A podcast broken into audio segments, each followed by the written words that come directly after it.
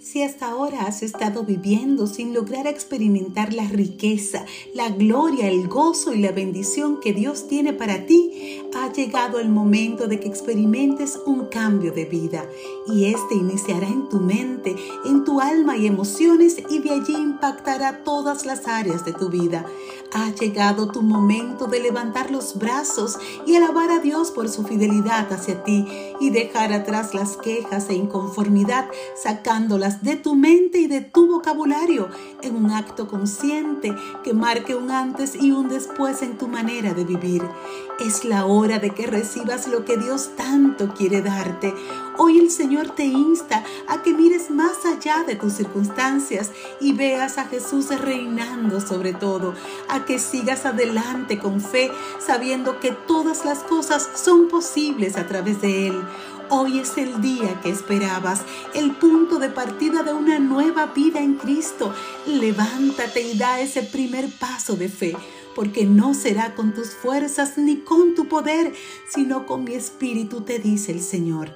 En Mateo 19, 26, Jesús dice, para los hombres eso es imposible, pero para Dios todo es posible. Gracia y paz.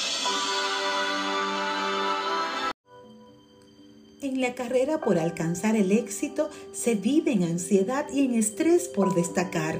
Salir del montón y ser reconocido es la gran necesidad desde el recién graduado de la universidad hasta la esposa y madre que quiere ser más amorosa y mejor que las otras madres a su alrededor y que sus hijos también lo sean.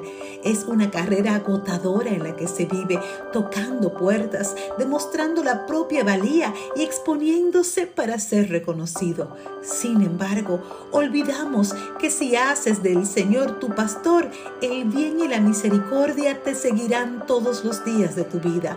Al reconocer y obedecer a Jesús como tu pastor, una serie de bondades y su misericordia te perseguirán a ti y no tú a ellas.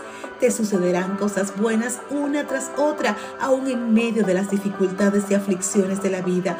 Su presencia estará contigo en medio de los hornos de fuego, pues Él no impedirá que aparezcan, pero sí impedirá que te destruyan. Cuando pones a Dios primero en tu lista, Él te pone a ti primero en la suya. Salmo 23.6 dice, Ciertamente el bien y la misericordia me seguirán todos los días de mi vida y en la casa de Jehová moraré por largos días.